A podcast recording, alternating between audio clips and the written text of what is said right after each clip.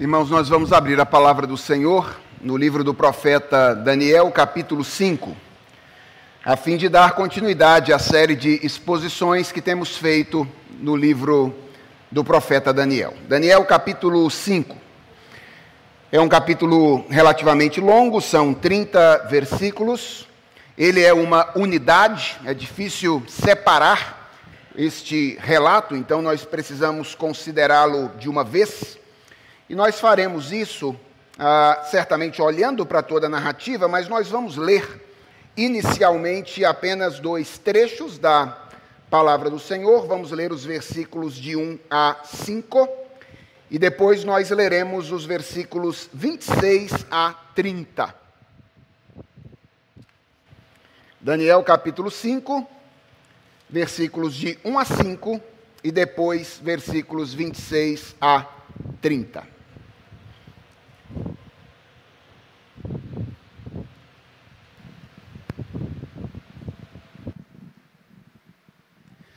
A palavra do Senhor diz assim: O rei Belsazar deu um grande banquete a mil homens importantes no seu reino e bebeu vinho na presença deles. Enquanto Belsazar bebia e apreciava o vinho, mandou trazer os utensílios de ouro e de prata que Nabucodonosor, seu pai, havia tirado do templo de Jerusalém, para que ele os homens importantes do reino e as mulheres e concubinas do rei os usassem para beber vinho. Então trouxeram os utensílios de ouro que haviam sido tirados do templo da casa de Deus em Jerusalém e beberam neles o rei, os homens importantes do reino e as mulheres e as concubinas do rei. Beberam o vinho e deram louvores aos deuses de ouro, de prata, de bronze, de ferro, de madeira e de pedra. No mesmo instante, apareceram os dedos de mão humana que começaram a escrever na parede caiada do palácio real, no lugar iluminado pelo candelabro. E, os, e o rei via os dedos que estavam escrevendo. Versículos 26 a 28, ou 26 a 31. Esta é a interpretação daquilo. Mene, Deus contou os dias do seu reinado, ó rei, e pôs um fim nele Tekel, você foi pesado na balança e achado em falta. Pérez, o seu reino foi dividido e entregue aos medos e aos persas. Então Belsazar mandou que vestissem Daniel de púrpura, que lhe pusessem uma corrente de ouro no pescoço e que proclamassem que passaria a ser o terceiro no governo do seu reino.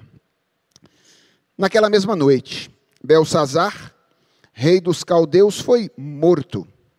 E Dario, o Medo, se apoderou do reino quando tinha mais ou menos 62 anos de idade. Vamos orar?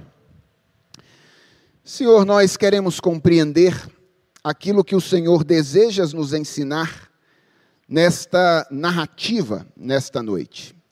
Nós reconhecemos diante de Ti a nossa inteira dependência do Senhor, do Teu Espírito Santo, e nós te pedimos que Tu queiras nos ensinar e que Tu nos dês um coração ensinável nesta noite, enquanto ouvimos a exposição da Tua palavra. Fala conosco, é a oração do Teu povo, feita em nome de Jesus Cristo. Amém.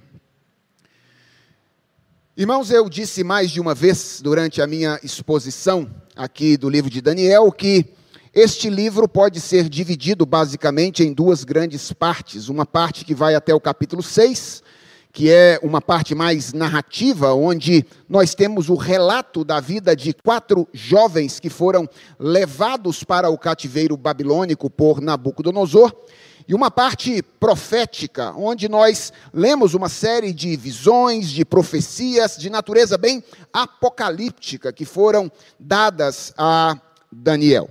Esta primeira parte do livro, que é uma parte narrativa, também pode de alguma forma ser dividida em dois momentos. Do capítulo 1 até o capítulo 4, nós lemos sobre a vida de Nabucodonosor, aquele homem que Deus usou para levar o povo de Judá para o cativeiro babilônico. E aqui no capítulo de número 5, nós somos apresentados a um novo imperador, a um homem chamado Belsazar.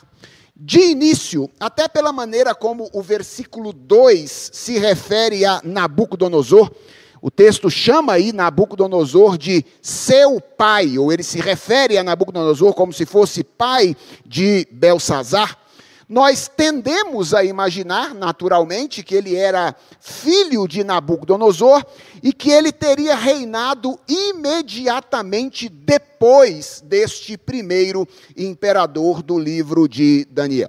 Isso, contudo, não é verdade. Os eventos do capítulo 5, eles distam dos eventos do capítulo 4 cerca de 30 anos. E entre Nabucodonosor e Belsazar, há outros três ou quatro imperadores, a depender se nós consideramos ou não um homem chamado Nabonido, que era pai de Belsazar e junto de quem Belsazar reinou. Belsazar, portanto, era uma espécie de segundo imperador, de vice-imperador, quando reinava sobre a Babilônia este homem chamado Nabonido. Existem divergências sobre o parentesco ou não de Belsazar com Nabucodonosor, mas ao que tudo indica, Belsazar nem parente de Nabucodonosor era. Existem alguns relatos que dizem que ele era neto de Nabucodonosor, mas outros que o distanciam da linhagem real. Talvez você esteja olhando para mim e perguntando, pastor, então isso significa que a Bíblia está nos dando uma informação errada quando ela diz que Belsazar era filho de Nabucodonosor ou que Nabucodonosor era pai de Belsazar? De modo nenhum. Quem conhece a Bíblia sabe que ela fala frequentemente com essa linguagem ou de relações familiares mais distantes, ou até mesmo de outras relações que não são necessariamente relações familiares. Por exemplo, a Bíblia diz que Jesus é filho de Davi. Ou, ou melhor, Jesus referiu-se a si mesmo como filho de Davi. Isso significa que o pai de Jesus era Davi? Certamente que não. Significa apenas que Jesus era um parente distante, era da família de Davi. E outros textos da Bíblia se referem a nós como filhos de Abraão, referindo-se, obviamente, não ao parentesco consanguíneo, não é? a nossa relação familiar, mas à nossa condição espiritual. Parece que o objetivo do texto aqui no versículo 2 é mais ou menos esse: é estabelecer uma relação não necessariamente familiar, mas de identificação política. Nabucodonosor foi pai de Belsazar, no sentido de que ele ocupou antes dele o lugar que ele agora ocupava. Curiosamente, no entanto, identificação não é tudo o que este relato promove entre Nabucodonosor e Belsazar.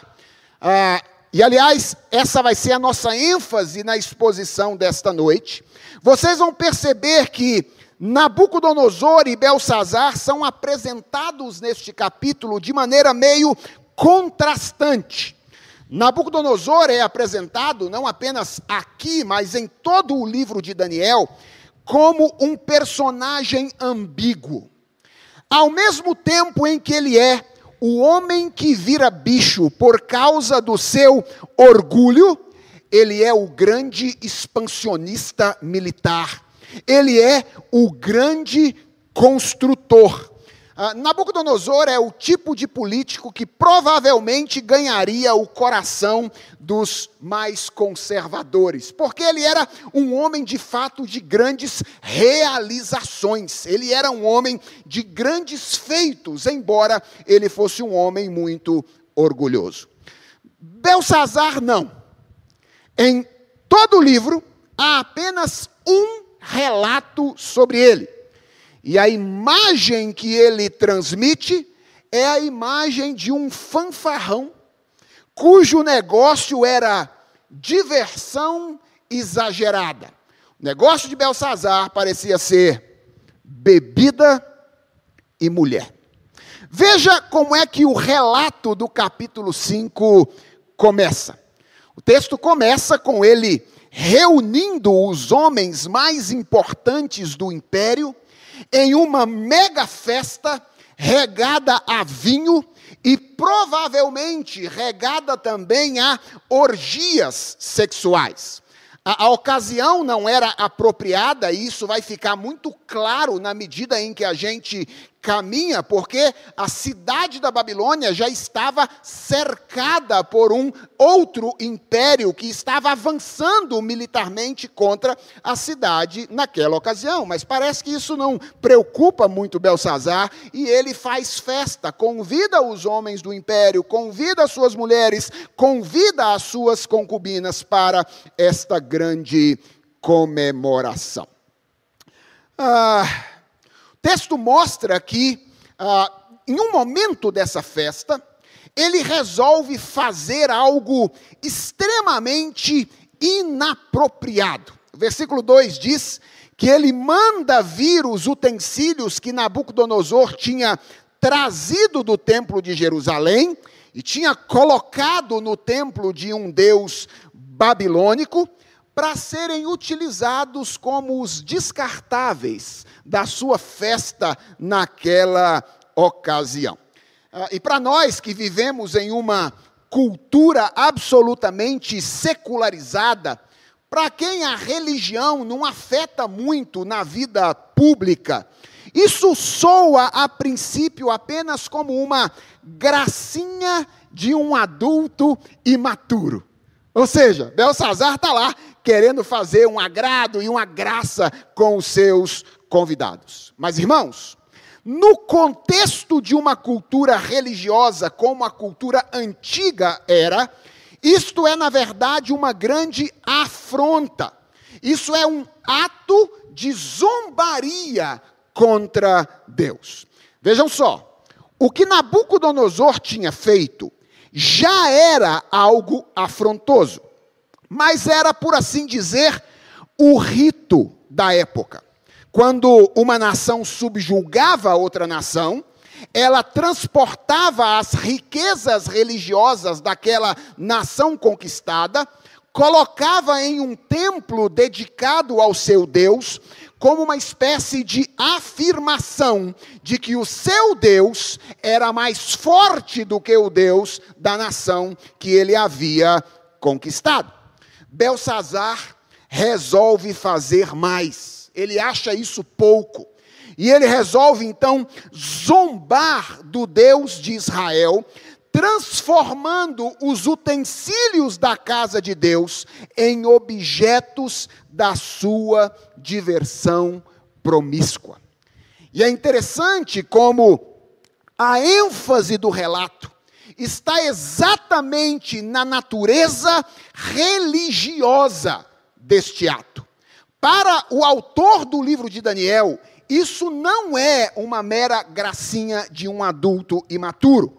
Isto é um ato de natureza religiosa. Vejam no versículo 4, por exemplo, que ele diz que eles beberam o vinho nos utensílios da casa do Senhor e eles fizeram isso, dando louvores aos deuses de ouro, de prata, de bronze, de ferro, de madeira e de pedra.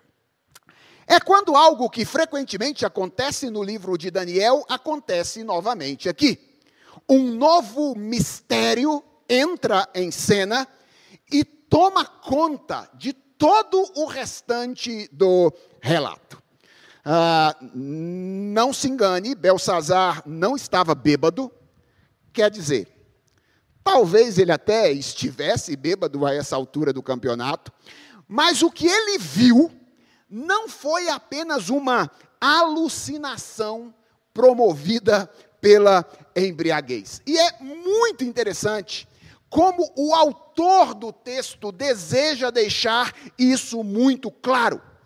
quando ele relata os sonhos que Nabucodonosor teve, lá no capítulo 2, ou então lá no capítulo 4, o autor não faz ah, nenhuma cerimônia em relatar esses acontecimentos de maneira subjetiva, dizendo: Isso foi algo com o que Nabucodonosor sonhou, isto foi algo que ele viu. Veja que curioso, aqui no capítulo 5, ele descreve não subjetivamente, mas objetivamente os acontecimentos. Ele até diz no finalzinho aí do versículo de número, uh, de número 5, que o rei viu os dedos que estavam escrevendo.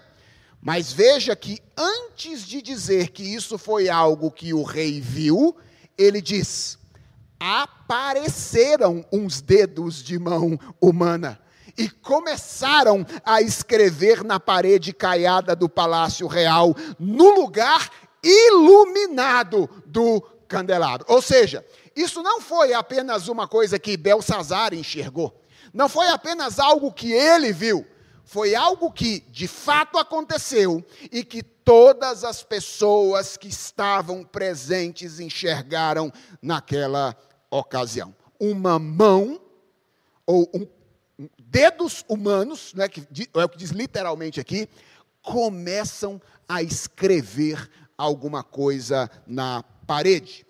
E todo o restante do capítulo, o drama do capítulo 5 de Daniel, girará em torno daquilo que estava escrito nesta parede e daquilo que a inscrição que estava lá significava. E o ápice dessa narrativa é quando as palavras que compunham a inscrição são reveladas e interpretadas por Daniel.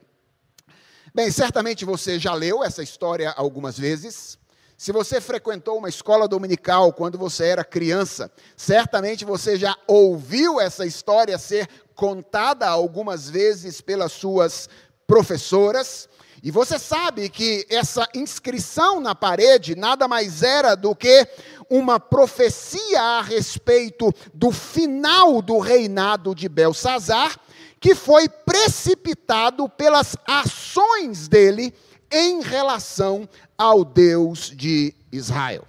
Então, você já sabe qual é o final da história. E nós vamos caminhar em direção a este final. O interessante é perceber como o narrador encaminha o leitor do texto para lá, dando indicativos paulatinos da derrocada, da humilhação deste imperador engraçadinho, esse adulto imaturo, este homem que deseja zombar do Senhor, chamado Belsazar. O primeiro indicativo interessante que a gente encontra no texto é a descrição da condição de Belsazar diante daquele evento sobrenatural. Está aí nos versículos 6 até o versículo 9. Acompanhe comigo a leitura da passagem. O texto diz assim: Então, depois que a mão apareceu e ele viu esta mão, o semblante do rei empalideceu e os seus pensamentos o deixaram perturbado. As suas pernas bambearam e os seus joelhos batiam um no outro. O rei ordenou em voz alta que fossem chamados os encantadores, os caldeus, os feiticeiros. O rei disse aos sábios da Babilônia: Aquele que ler o que está escrito na parede e me declarar a sua interpretação, será vestido de púrpura, receberá uma corrente de ouro para pôr no pescoço e será o terceiro homem mais importante do meu reino. Então entraram todos os sábios do rei, mas não puderam ler o que estava escrito na parede, nem revelar ao rei a sua interpretação. Com isso, o rei Belsazar ficou muito perturbado, e o seu semblante se tornou cada vez mais pálido, e os homens importantes do seu reino estavam perplexos. Veja como é que o texto descreve a reação de Belsazar como uma reação absolutamente humilhante. O texto diz que ele ficou morrendo de medo quando ele enxergou aquela mão que estava escrevendo na parede. Ele ficou pálido, ele ficou confuso, ele ficou de pernas bambas, e o texto diz que ele ficou com os joelhos batendo um no outro. Essa de fato é uma imagem que chega a ser cômica de descrição de humilhação deste governante. Mas ela ainda pode ficar pior do que parece. A expressão que é traduzida aí no versículo 6 por as suas pernas bambearam, no texto original é literalmente os nós das suas articulações ficaram soltos. Há quem entenda que o que essa expressão deseja comunicar é que ele perdeu o controle das suas funções corporais e fez xixi nas calças. Literalmente. Foi isso que aconteceu quando ele viu aquela mão que estava escrevendo na parede. Então ele molhado, convocou os sábios da Babilônia e pediu ajuda a eles, prometendo a eles uma recompensa, que está aí no versículo de número 7. E o versículo 8 diz que todos tentaram dar a interpretação daquelas palavras, mas nenhum deles pôde sequer ler, quanto menos revelar aquilo que lá estava escrito. Talvez aqui nós tenhamos uma comparação com aquilo que acontece no capítulo 2. Lembra que no capítulo 2, Nabucodonosor pede para que eles contem o sonho e então façam uma interpretação. Ah, o que o autor está mostrando aqui, que a incompetência dos sábios da Babilônia no capítulo 5 é semelhante à incompetência deles no capítulo 2. Eles não conseguem nem ler o que estava escrito, nem interpretar aquilo que lá estava. E o relato diz que isso deixa Belsazar ainda mais preocupado e os seus convidados perplexos. Então, nessa reação imediata de Nabucodonosor, de, de Belsazar, nós temos um indicativo da sua derrocada e da sua humilhação. O segundo indicativo está na informação que é dada logo em seguida de que Belsazar foi orientado e advertido publicamente pela rainha. Vocês viram isso? Ah, quer dizer, não viram porque nós não lemos o texto todo, né? Mas vamos ler a partir do versículo 10 até o versículo de número 12. O que, que acontece depois que Belsazar ah, não tem o seu sonho interpretado por aqueles homens? O texto diz que a rainha mãe que tinha ouvido, atenção, os gritos do rei. Veja, o desespero do rei e dos homens importantes do reino, entrou na sala do banquete e disse: Que o rei viva eternamente. Não deixe que os seus pensamentos o perturbem, nem fiquem assim tão pálido. Há aqui no seu reino um homem que tem o espírito dos santos deuses nos dias de seu pai se achou nele luz, inteligência e sabedoria, como a sabedoria dos deuses. O seu pai, o rei Nabucodonosor, sim, o seu pai, ó rei, o constituiu chefe dos magos, dos encantadores, dos caldeus e dos feiticeiros. Porque nesse Daniel, a quem o rei tinha dado o nome de Beltesazar, se acharam espírito excelente, conhecimento e inteligência, interpretação de sonhos, declaração de enigmas e solução de casos difíceis. Portanto, chame Daniel e ele dará a sua interpretação. Veja o que o texto diz: que ouvindo os gritos que vinham de dentro da sala, a rainha toma a iniciativa de entrar na sala sem ser convidada. Com que finalidade? Com a finalidade de orientar Belsazar quanto àquilo que ele deveria fazer. chamar Daniel e confiar a Daniel a leitura e a interpretação daquela inscrição. Vejam, irmãos, por si só, isso seria algo humilhante para um rei. Ser orientado publicamente, diante dos homens mais importantes do império, pela rainha, sem que ela tivesse sido chamada para adentrar aquele local. Para um rei daquele período, isso era uma completa demonstração de fraqueza e de falta de autoridade. O mais curioso, no entanto, nesse ponto, é o tom exortativo da orientação da rainha. Ela vai lá para exortar Belsazar.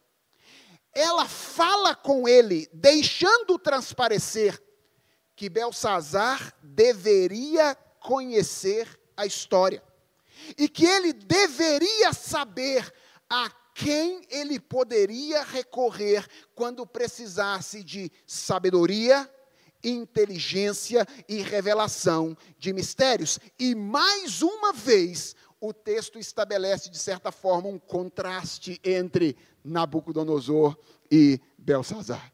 Ela diz: o seu pai sabia exatamente o que fazer quando essas coisas aconteciam. Ele tinha um homem aqui chamado Daniel, e ele colocou inclusive esse homem como chefe das pessoas que você chamou e não conseguiram interpretar o sonho para você. Você deveria saber disso. Você deveria conhecer as histórias que o seu pai passou no passado e agora, diante da situação, deveria imitar aquilo que o seu pai fez quando esteve em situação semelhante. Portanto, o texto vai sendo construído e nos encaminhando ao seu ápice, mostrando gradual e lentamente Belsazar sendo humilhado. O que também acontece de maneira indireta no contato que ele tem com Daniel. Se você der uma olhadinha aí dos versículos 13 até o versículo 17, Belsazar podia ser um homem orgulhoso, mas bobo ele não era. Quando a mulher dele entrou na sala e falou com ele o que ele tinha que fazer, o que, que ele fez? Obedeceu, certo? Ele foi lá, e fez exatamente aquilo que a rainha tinha dito que ele deveria fazer. Chamou Daniel. E o que eu quero que você perceba é que, ao contrário da maneira como o livro apresenta a relação entre Nabucodonosor e Daniel, o contato de Belsazar com Daniel não é lá tão amistoso. Veja, por exemplo, o versículo de número 13. O texto diz assim: Então Daniel foi levado à presença do rei. O rei falou com Daniel e lhe perguntou: preste atenção a essa pergunta.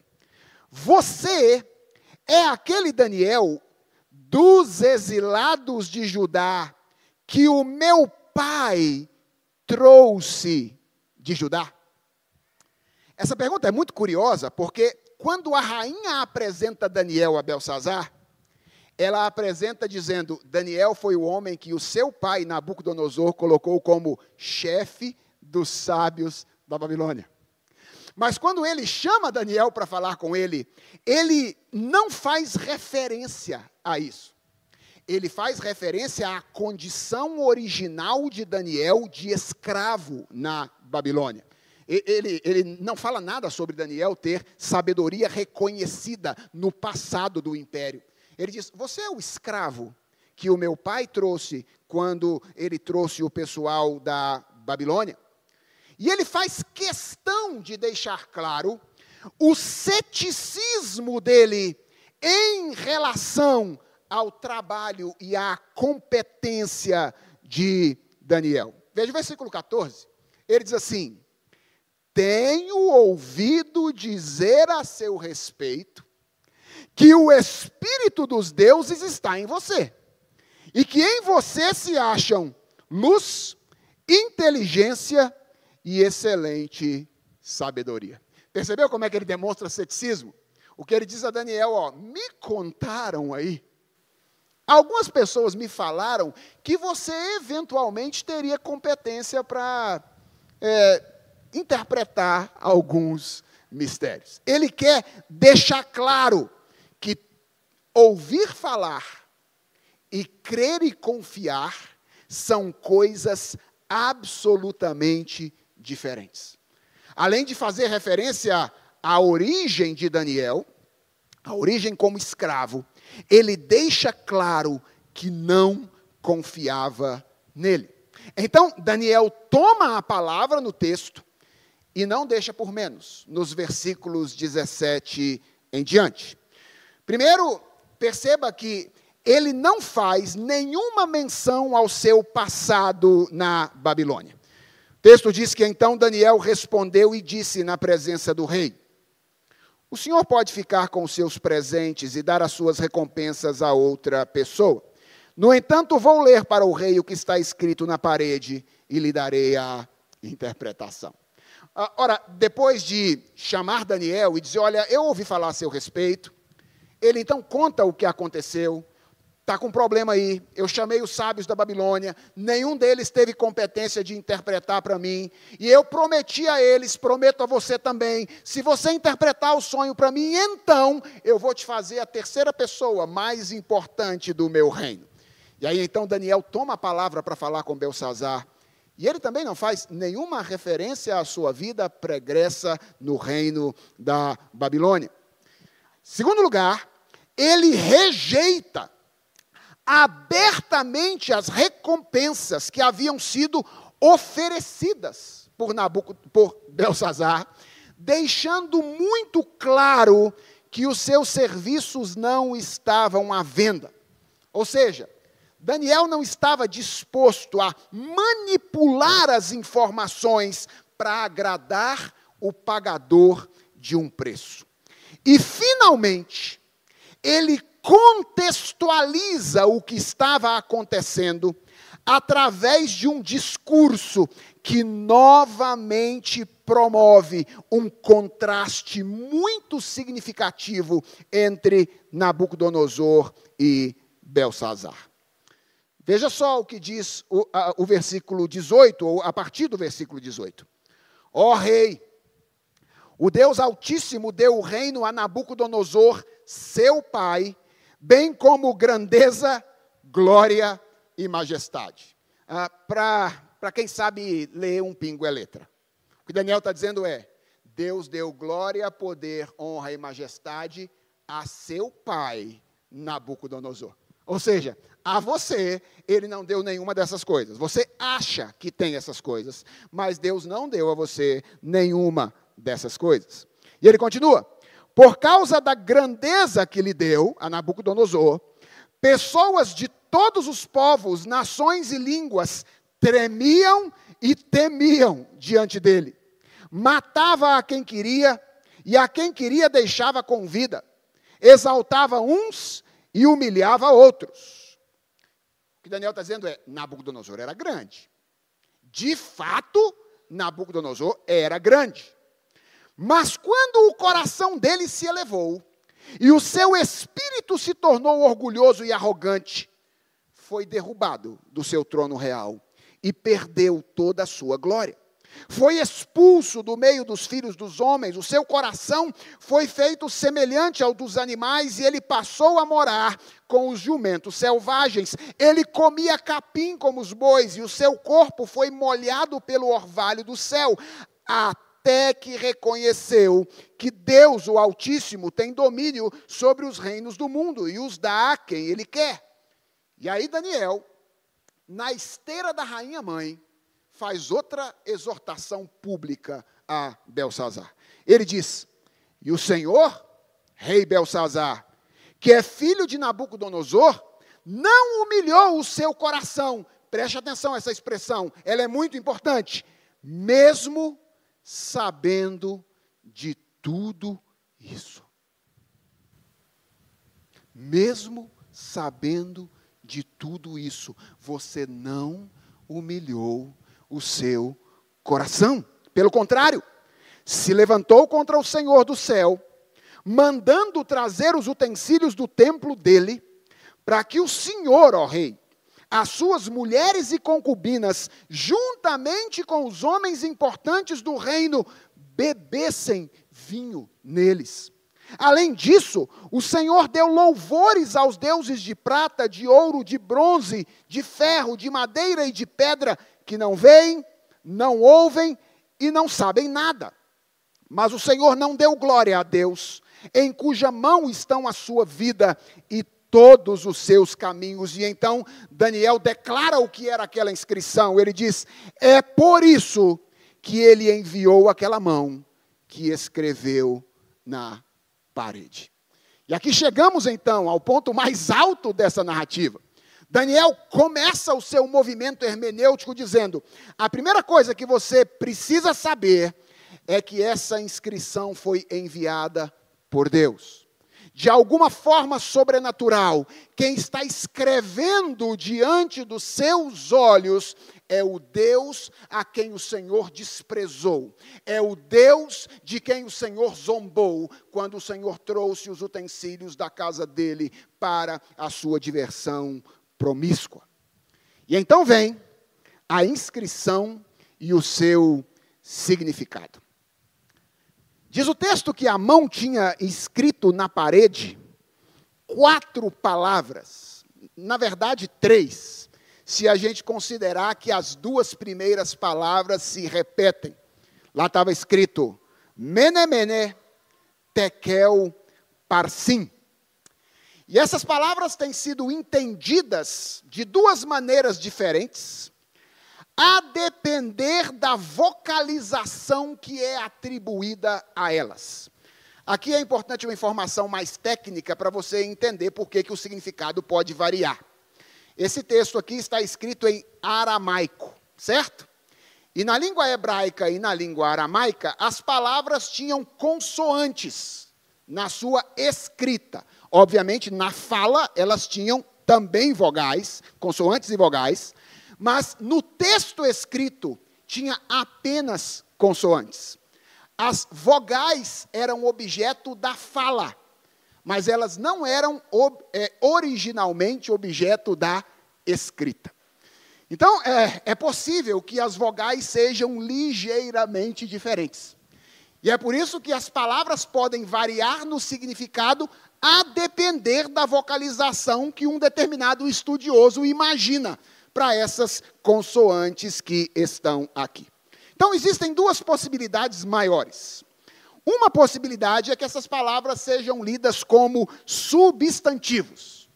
E aí, nesse caso, elas formariam uma sequência de unidades de medida.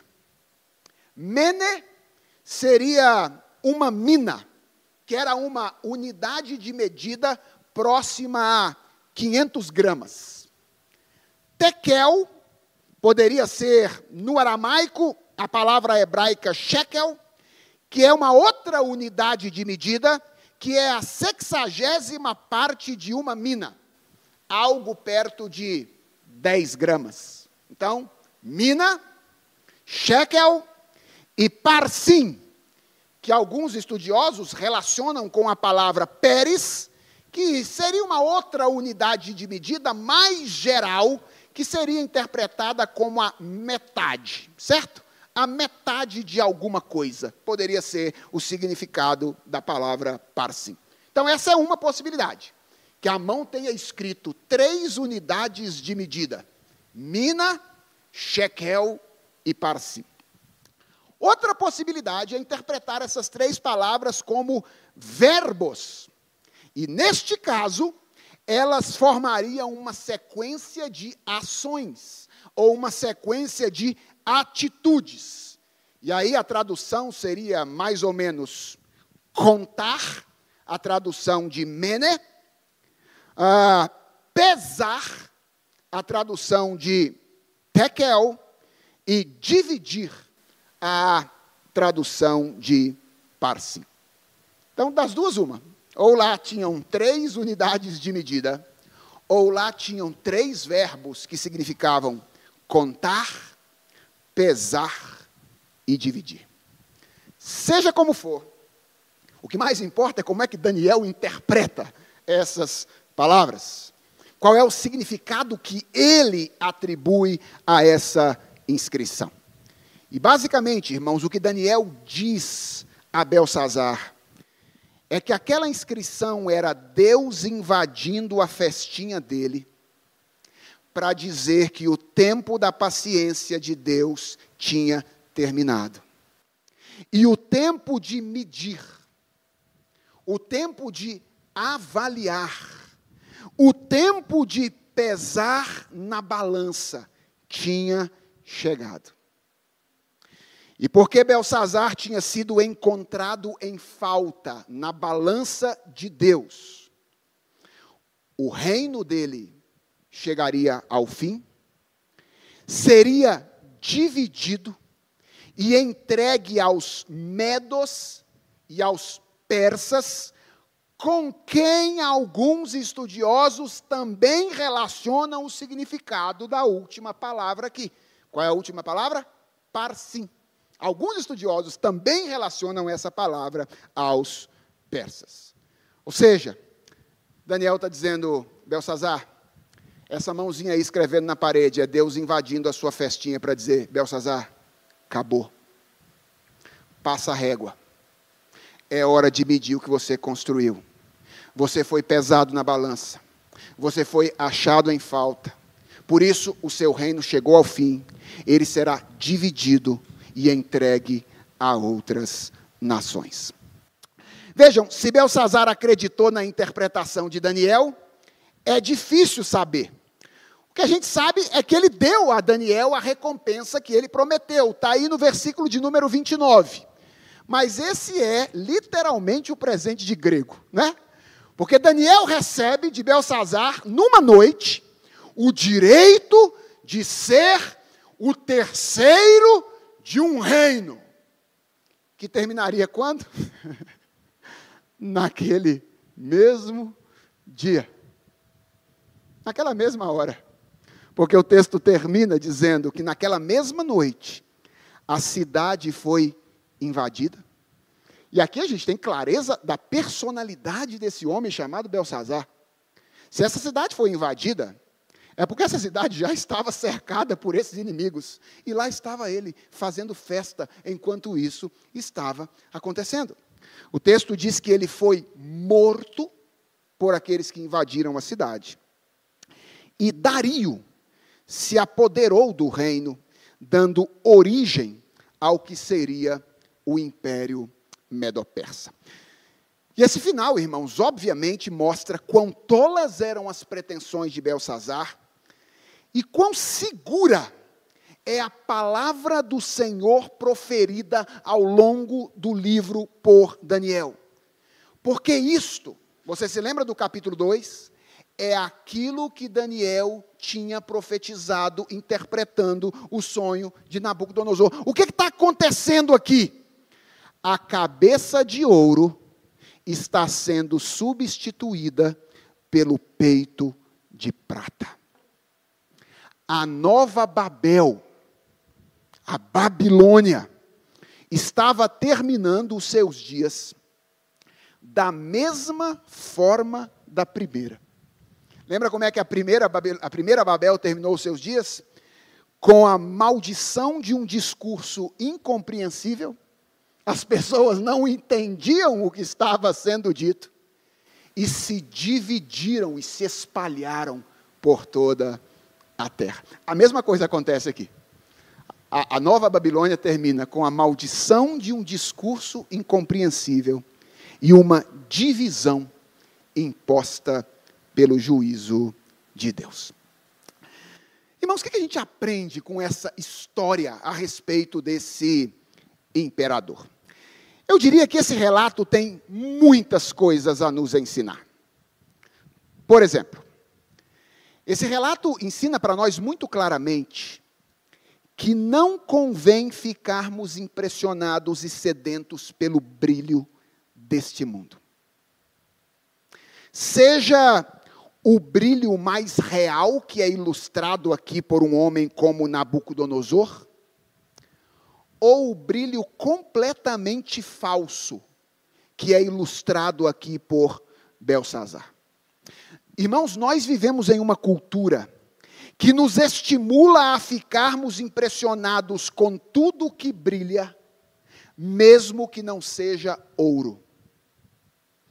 Corpos construídos na ponta do bisturi, aplicações financeiras pouco seguras, vozes moduladas artificialmente, fama criada simplesmente pela aparição em um programa de TV.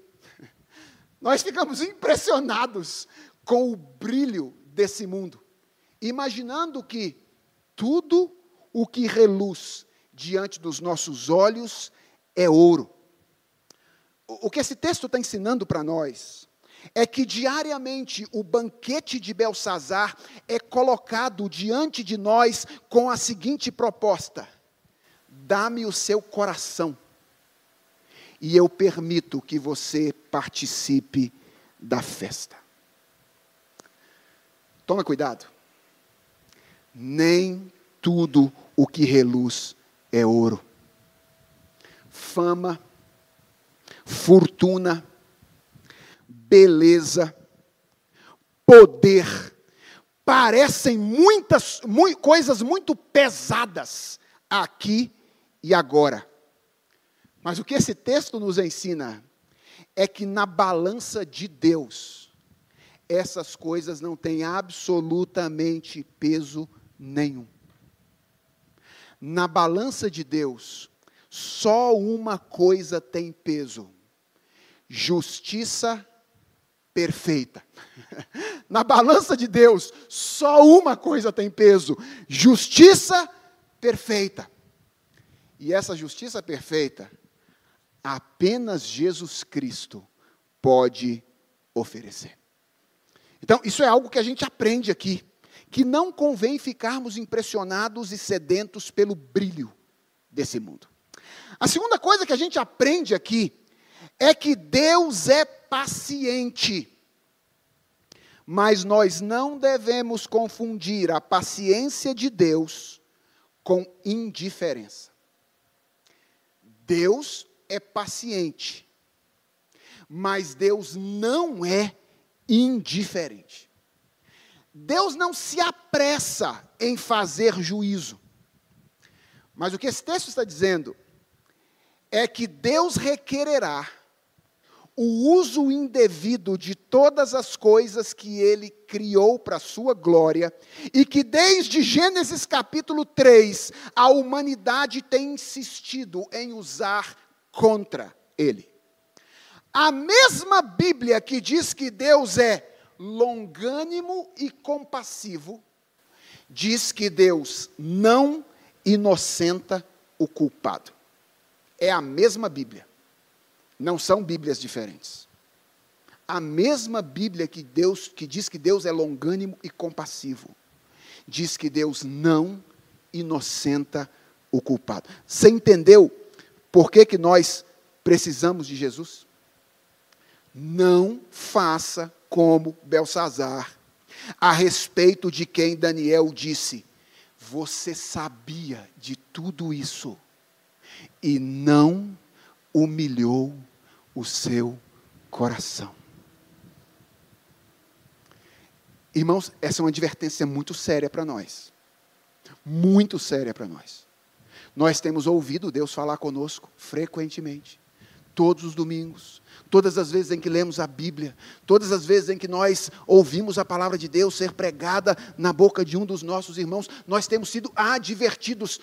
Nós não poderemos recorrer nunca à desculpa da ignorância.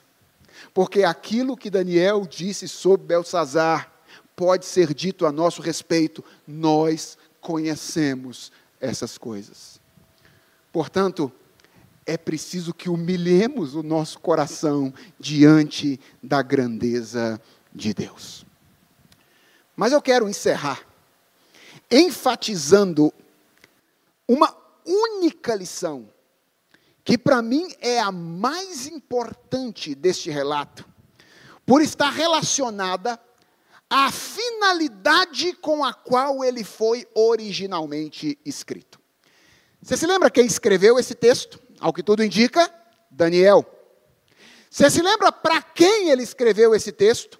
Para os seus irmãos que estavam vivendo no final do período do cativeiro. E você se lembra por que Daniel escreveu esse texto? Para encorajá-los diante de um longo tempo submetido a um governo opressor e a uma cultura hostil. Esse é o objetivo de Daniel. Daniel contou essa história para encorajar o coração dos seus irmãos, que durante quase 70 anos estava vivendo, estavam vivendo diante de governos opressores, ou submetidos a governos opressores, e no meio de culturas hostis. É como se Daniel estivesse dizendo: Eu vou escrever umas coisas para vocês, para que vocês aprendam que vale a pena se manter fiel a Deus em todas as circunstâncias. E cada um dos acontecimentos é registrado para isso. Vamos lembrar um pouquinho do que a gente já viu até aqui? Capítulo 1. Daniel escreve para dizer o que para as pessoas? Deus trouxe vocês para cá. Deus é o governador soberano. Foi ele que entregou Nabucodonosor, ou Judá, nas mãos de Nabucodonosor. Então, Deus quer que vocês estejam aqui, agora. É aqui que vocês precisam viver. Capítulo 2. Deus é o único rei permanente. O que, que aquele sonho de Nabucodonosor mostra? Todos os reinos da terra chegarão ao fim. Então aguenta firme. Agora Nabucodonosor está reinando, daqui a pouco será Belsazar, daqui a pouco será Dario, mas o reino de todos eles chegará ao fim. Apenas o reino de Deus permanecerá. Capítulo 3: Fornalha de fogo ardente. Deus sempre estará presente. Então, fiquem firmes. Mesmo que isso leve vocês para uma situação desconfortável, Deus é Emanuel. Ele estará com vocês. Capítulo 4. Deus é infinito em misericórdia. Lembra daquele sonho da árvore grande que é cortada, mas fica o toco que vai crescer de novo? E a história é: Deus trata Nabucodonosor e usa ele depois para ensinar a nação de Judá. Se ele faz isso, trata com misericórdia um rei ímpio como Nabucodonosor, vocês acham que ele vai tratar vocês de maneira diferente? Aguenta a mão. Deus manteve o toco da árvore. Daqui a pouco vocês voltam do exílio e Deus vai reconstruir aquilo que ele estava fazendo com vocês. Percebe? É Daniel o tempo inteiro dizendo para eles: aguentem firmes. Vale a pena se manter fiel ao Senhor, apesar de toda essa condição na qual nós estamos inseridos. E agora nós chegamos no capítulo 5. E a pergunta central que a gente tem que fazer é: o que Daniel quer ensinar sobre Deus, que deve nos ajudar a viver debaixo de governos opressores e culturas hostis de maneira fiel a Ele até o final da nossa vida. Porque essa é a nossa história, irmãos. Enquanto estivermos aqui, nós viveremos debaixo de governos opressores e em culturas hostis. A resposta é: o que Daniel está ensinando é que Deus zela pelo seu nome. E a seu tempo, ele vindicará a sua glória contra todos os seus inimigos. Essa é a lição.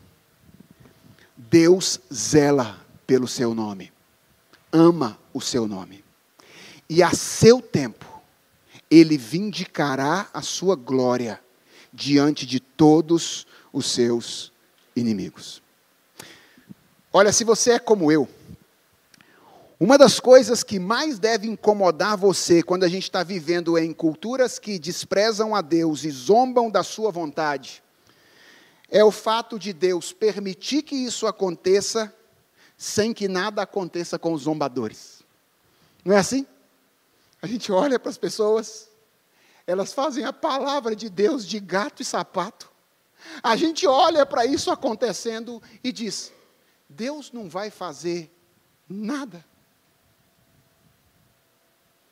Talvez você se lembre de ocasiões em que você pensou mais ou menos o seguinte: ora, Se Deus não está preocupado com a honra dele, por que, que eu deveria me preocupar? Já pensou assim? Alguma vez? Se Deus não está preocupado com a honra dele, não faz nada com diante das pessoas que fazem a glória dele de gato sapato, por que, que eu deveria me preocupar? E sabe qual é a tendência, a tentação que começa a vir no nosso coração? Eu vou fazer tudo o que os outros estão fazendo. Porque elas parecem se dar bem, enquanto eu pareço me dar mal. O que essa passagem ensina para você nessa noite é: não é verdade que Deus não está preocupado com a sua honra. A única verdade é que Deus é paciente, longânimo, mas é apenas uma questão de tempo. Nós estamos vivendo o tempo da paciência de Deus. Mas a Bíblia diz que chegará o momento em que a medida dessa paciência terá se enchido. E Deus vindicará cada ato de desprezo, cada ato de zombaria, e restaurará de uma vez por todas a verdadeira adoração e serviço a Ele. Vai chegar uma hora em que a mão de Deus vai ser vista de novo. E Ele vai dizer: passa a régua. Agora é hora de medir, pesar aquilo que fizeram as pessoas e restabelecer a ordem em um mundo que foi desorientado. E isso aconteceu no passado. Eu quero terminar com um daqueles textos que a gente não sabe por que, foi escrito. por que, foi escrito? Por que, que essas coisas foram? Tem texto na Bíblia assim, não tem? Eu vou terminar com um desses textos. Difícil de entender, mas que vai fazer todo sentido agora para você. Abra sua Bíblia em Esdras, capítulo 1. Esdras, capítulo 1. E eu vou terminar com a leitura de Esdras, capítulo 1. Esdras relata o retorno do povo de Israel do cativeiro babilônico. Ouça essas palavras. No primeiro ano de reinado de Ciro, rei da Pérsia, para que se cumprisse a palavra do Senhor por boca de Jeremias, o Senhor despertou o espírito de Ciro, rei da, da Pérsia, que ordenou que se proclamasse em todo o seu reino e que se pusesse por escrito o seguinte: Assim diz Ciro, rei da Pérsia: O Senhor, Deus dos céus, me deu todos os reinos da terra e me encarregou de lhe edificar um templo em Jerusalém que fica em Judá. Eu não sei se você está entendendo o que está acontecendo aqui. É um rei pagão, editando um, uh, um decreto para a construção do templo em Jerusalém. Todo aquele que restar, seja qual for o lugar em que habita, que os homens desse lugar, o, a, aliás, aquele dentre vós que for do seu povo, que o seu Deus esteja com ele, e que suba para Jerusalém, que fica em Judá, e edifique a casa do Senhor Deus de Israel. Ele é o Deus que está em Jerusalém. Todo aquele que restar, seja qual for o lugar em que habita, que os homens desse lugar o ajudem com prata, ouro, bens e gado, além das dádivas voluntárias para a casa de Deus em Jerusalém. Então se levantaram os chefes de famílias de Judá e de Benjamim, os sacerdotes e os levitas e todos aqueles cujo espírito Deus despertou para subirem a edificar a casa do Senhor em Jerusalém. Todos os que moravam nos arredores os ajudaram com objetos de prata, de ouro, bens, gado e coisas preciosas, além de todas as ofertas voluntárias. E agora preste atenção no que o texto diz a partir do versículo 7. Também o rei Ciro entregou os utensílios da casa do Senhor, os quais Nabucodonosor tinha trazido de Jerusalém e colocado na casa de seus deuses. Ciro, rei da Pérsia, tirou esses utensílios sob a direção do tesoureiro Mitredate, que os entregou contados a Sesbazar, príncipe de Judá. Eis o número deles: 30 bacias de ouro, mil bacias de prata, 29 facas, 30 taças de ouro, 410 taças de prata de menor qualidade e mil outros objetos. Todos os utensílios de ouro e de prata foram cinco mil e quatrocentos. Sesbazar levou todos esses consigo quando os exilados voltaram da Babilônia para Jerusalém. Deus cumpre as suas promessas. Nabucodonosor tirou do templo em Jerusalém e levou para o templo da casa do Deus da Babilônia. Belsazar, querendo zombar de Deus, tirou da casa do Deus da Babilônia, levou para sua festa promíscua. Deus restabeleceu o seu povo em Jerusalém e levou de volta cada um dos utensílios que foi tirado de lá. Por quê? Porque Deus cumpre as suas promessas. Nós podemos confiar no Senhor, podemos ser fiéis a Ele, porque Ele ama o seu nome. E vai chegar uma hora ele, em que Ele vindicará a sua glória diante de todos os seus inimigos. Vamos orar? Deus, obrigado pela lembrança dessa verdade nessa noite. Nós confessamos diante de Ti que tem dias que o silêncio do Senhor nos incomoda. Nós somos humanos, nós, te, nós somos pó. E vivendo em culturas hostis como a nossa, nós vemos tanta coisa que contraria frontalmente a tua palavra, a tua vontade. E, Senhor, às vezes ficamos incomodados com o fato de que o Senhor parece estar inerte. Tem compaixão dos nossos olhos, Senhor. E nos ajuda a ver as coisas como verdadeiramente são. Ajuda-nos a perceber que tu não és indiferente, tu és paciente. E ajuda-nos, ó Deus, a manter-nos fiéis, mesmo quando a tentação do nosso coração é fazer tudo aquilo que os outros estão fazendo, porque parece que eles não colhem as consequências daquilo que fazem. Tem misericórdia de nós. Não nos deixe agir como quem não conhece ao Senhor. Dá que nós sejamos pessoas puras à luz daquilo que o teu filho tem feito em nós. Dá que nós sejamos pessoas justas à luz daquilo que o teu filho tem feito em nós.